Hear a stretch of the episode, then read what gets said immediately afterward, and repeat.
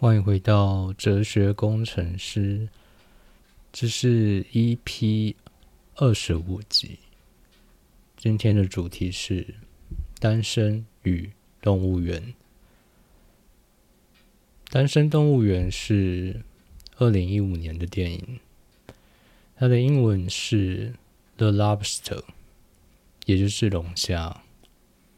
那先来讲故事大纲的部分。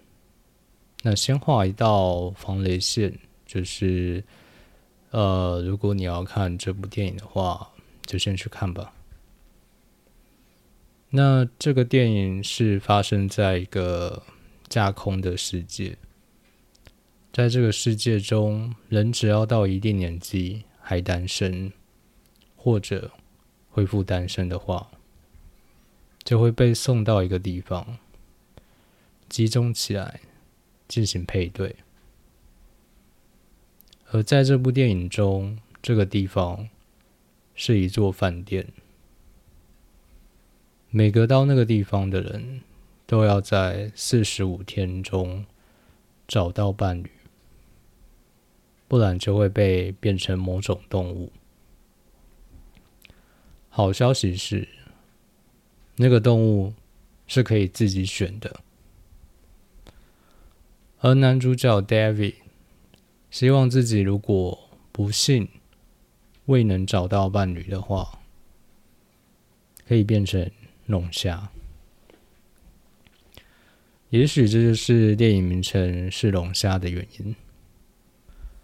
他说：“因为龙虾是肉食性，可以活到一百岁，并持续的保有生育能力。”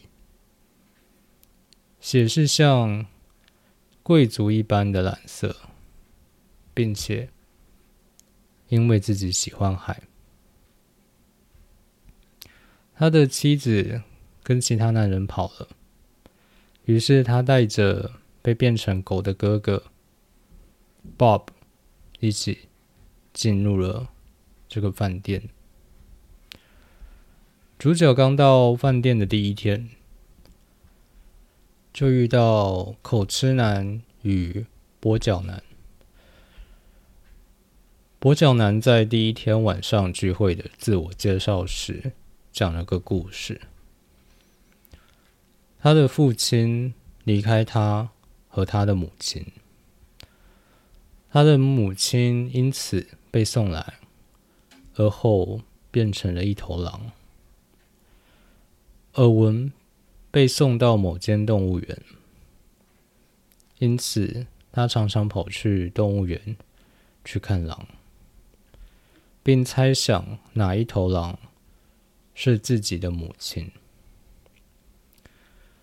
有一次，他忍耐不住，想要靠近可能包含母亲在内的狼群，他穿越了栅栏，一群狼扑向了他。想要夹起啃咬撕碎，但他仅仅注意到的却是有两只狼没有向他发动攻击。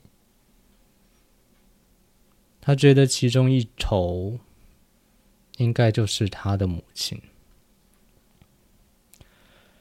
而幸好动物管理员及时赶到。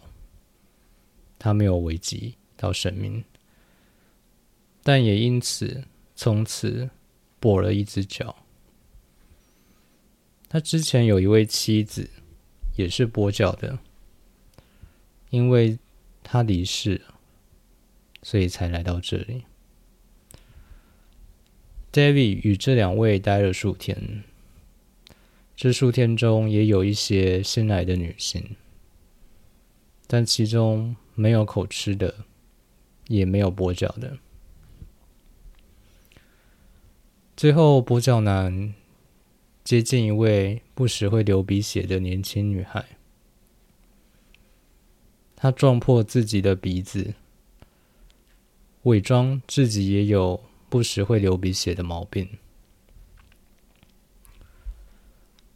因为他一直找不到一位与他一样跛脚的。因此，他伪装成一个会不时流鼻血的。他说：“比起因为找不到伴侣而变成动物，偶尔撞出点鼻血，相比之下算是可忍受的吧。离开真的残酷吗？或者温柔才是可耻的？又或者？”孤独的人无所谓，无日无夜，无条件。这是跛脚男的故事。后来，男主再次遇到这对情侣时，他们被分配抚养了一位小女孩。孩童在这个世界中被视为解决夫妻间矛盾的方法。或者是强迫他们掩饰矛盾的方法。跛脚男的故事，像极了我看过的许多许多上一辈的婚姻。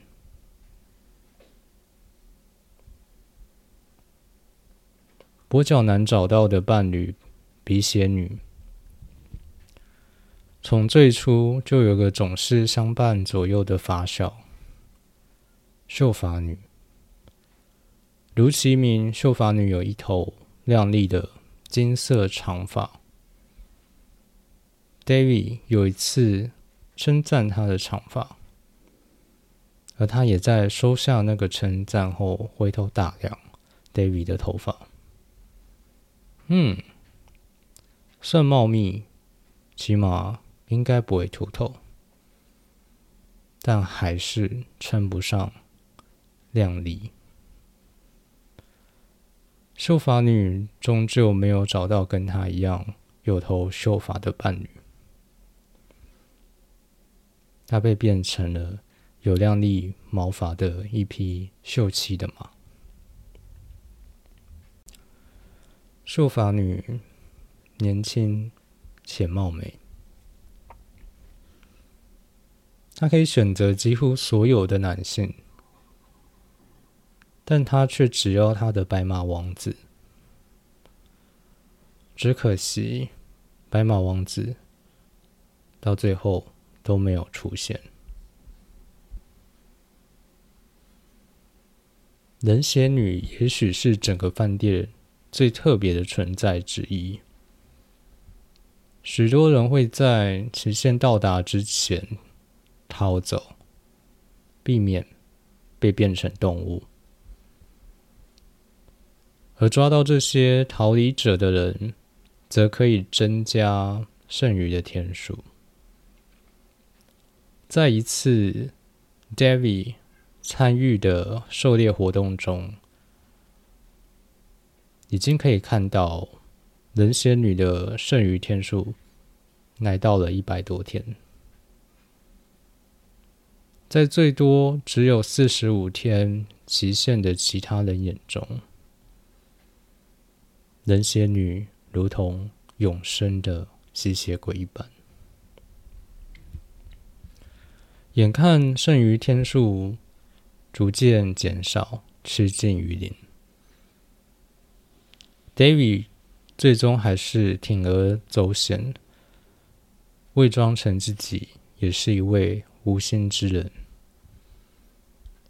尝试靠近人血女，而在通过了。他的测试之后，他们呢成为了伴侣，搬进了更大的房间，躺上了更大的床，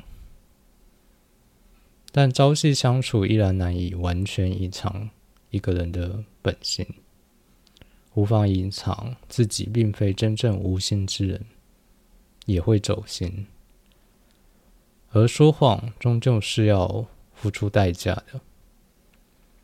只是此次的代价是变成狗的哥哥 Bob，而在与人血女的对抗后，David 把人血女投进了变异房。至于 David 把它变成了什么动物，除了 David 自己，无人知晓。直到遇到近视女，才知道从故事最开始的口白，原来便是他。David 把来到饭店后发生的所有事情，巨细靡遗的都告诉了他。在处理完人血女之后，David 逃进了森林，被一群同样逃离社会、强迫配对的人们给接纳，或者说是收容，也许更为精准的表达。在这里，David 终于遇到了自己理想的对象。是一位与 David 一样近视的女性。他们一边躲避饭店不时的派人前来猎捕，另一边也要躲避所在群体内的目光，因为这个群体是为了躲避配对而产生的，因此这个群体内不得配对。不然会遭受最严厉的惩罚。为此，David 与近视女发明了一套只属于他们之间的肢体语言。当中，当头摆向其中一边，代表我爱你；摆向另一边，代表快逃。他们的感情就在我爱你和快逃之间摇摆，而终究纸是包不住火的。他们还是被发现了，于是近视女被变成了盲女，而故事就在 David 挣扎于。是否也要把自己变成盲人中结束？回到龙虾，龙虾的视力其实很差，但嗅觉和味觉却很发达。龙虾的故事就到这，来聊聊我身边的一些事情。朋友前阵子结婚，我也去参加了他的婚礼。而后他们去度蜜月，在他们度蜜月期间，他传了讯息给我和另外一个朋友。他说他去度蜜月的时候，观察了同团的其他新婚夫妻，发现了一个现象。他发现夫妻之间都有一定的相似性，类似于生物界的演化趋同的感觉。于是他就带点好笑的说：“臭脸正妹可能还是要陪臭脸正妹吧。”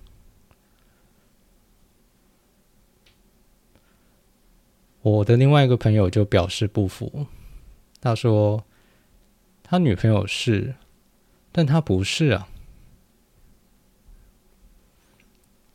这次的对话就在这位朋友说：“嗯，也许你是臭脸正妹的变异型击败人吧。”以这个作为这次对话的终结。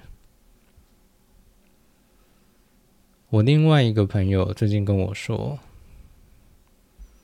他的女性朋友之前去相亲，然后要闪婚去美国了。标个重点是，男方家非常的有钱，讲的出入点就是爆干有钱。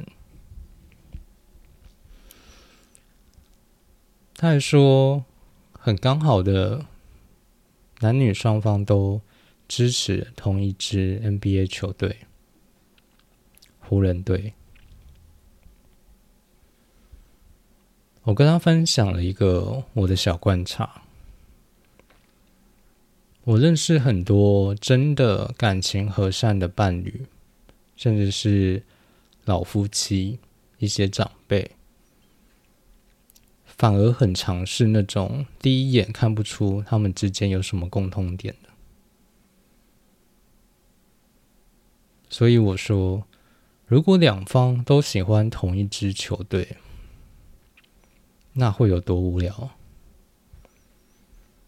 最好是双方支持不同的球队，然后两支球队对战，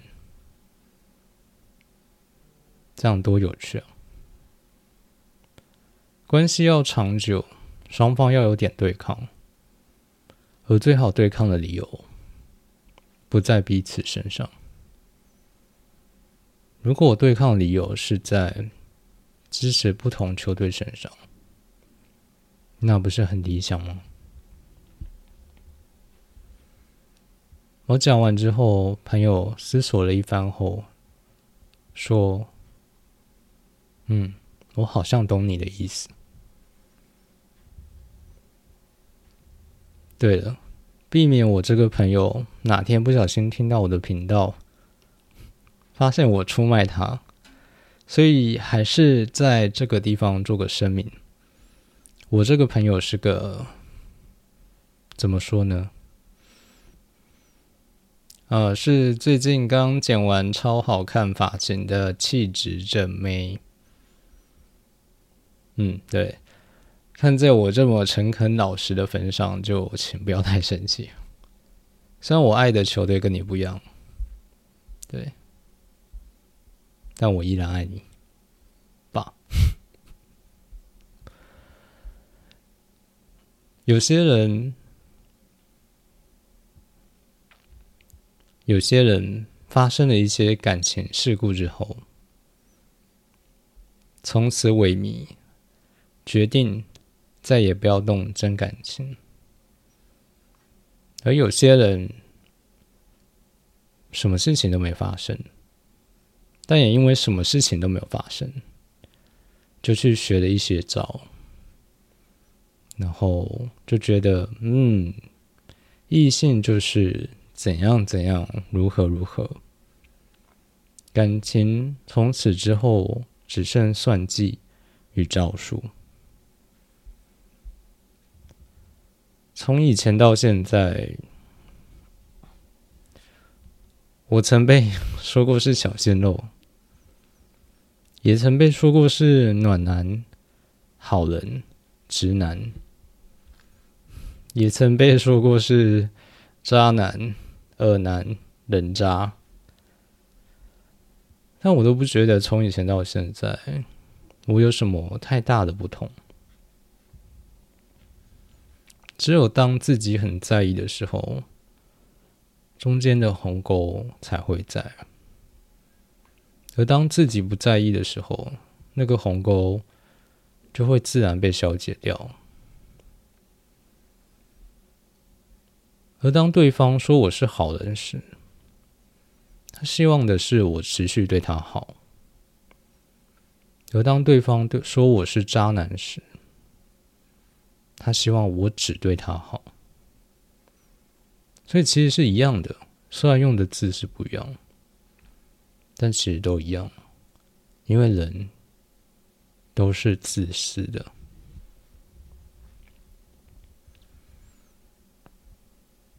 我的某一任前女友是学经济的，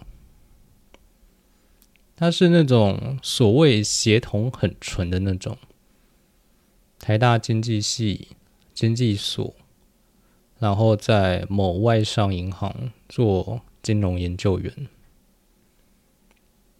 有一次我们吵架，我忘掉我说了什么。但想必是句很伤人的话。毕竟我很聪明，只是那些聪明在年轻时常常误用在伤害身边的人身上。而当时的女友听完我说的话后，回了我一段我一辈子都忘不了的话。他说：“的确，人都是自私的，但我的笑意中包含你。”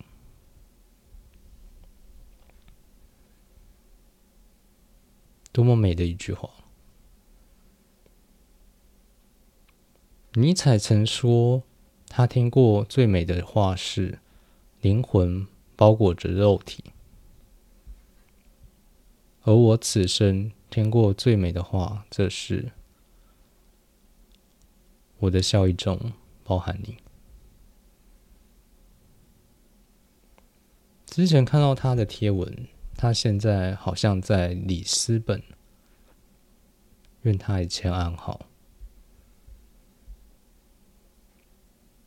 我不否认，虽然年轻时都在为自己投入，也几乎只为自己投入，但我还是谈了一些感情，甚至真的有些偶像剧的情节，在我人生中。真实上演，所以，也许因为这些，即使有时候会倍感疲疲倦，却还是会愿意为了一些不错的对象投入感情。用魏如萱的一首歌来说，就是。还是要相信爱情啊，混蛋们！那么，最后再来分享一个故事，《孔雀森林》。这是一本痞子菜的小说，它的起始其实是一个心理测验。这个心理测验是这样子的：你在森林里养了好几种动物，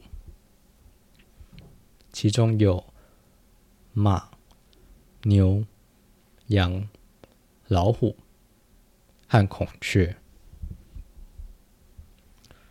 如果有天你必须离开森林，而且只能带一种动物离开。你会带哪种动物？我当时第一次听到这个测验时，我选择了马。我知道有些人喜欢无马，但我选择了有马阿里马。而在这个心理测验中，马象征了自由。而我达达的马蹄声是个美丽的错误。我不是归人，我是马。我要马的自由。但这代表说，如果我四十五天找不到伴侣，我会想要变成马吗？也不尽然，我觉得做人挺好的，因为人有可塑性。我可以这阵子像骆驼，下一阵子像狮子，再过一阵子像个婴儿。但无论如何，无论外界怎么看待。我知道我自己是谁的话，那么做自己挺好的。能成为自己，那是最好的。以上就是这一集的全部内容。如果你喜欢我的创作的话，欢迎在呃您收听的平台订阅。那如果有什么想法，想要与我交谈的话，欢迎到 Instagram 追踪我。我 Instagram 的账号是 philojat engineer。那就这样，下次再见，拜拜。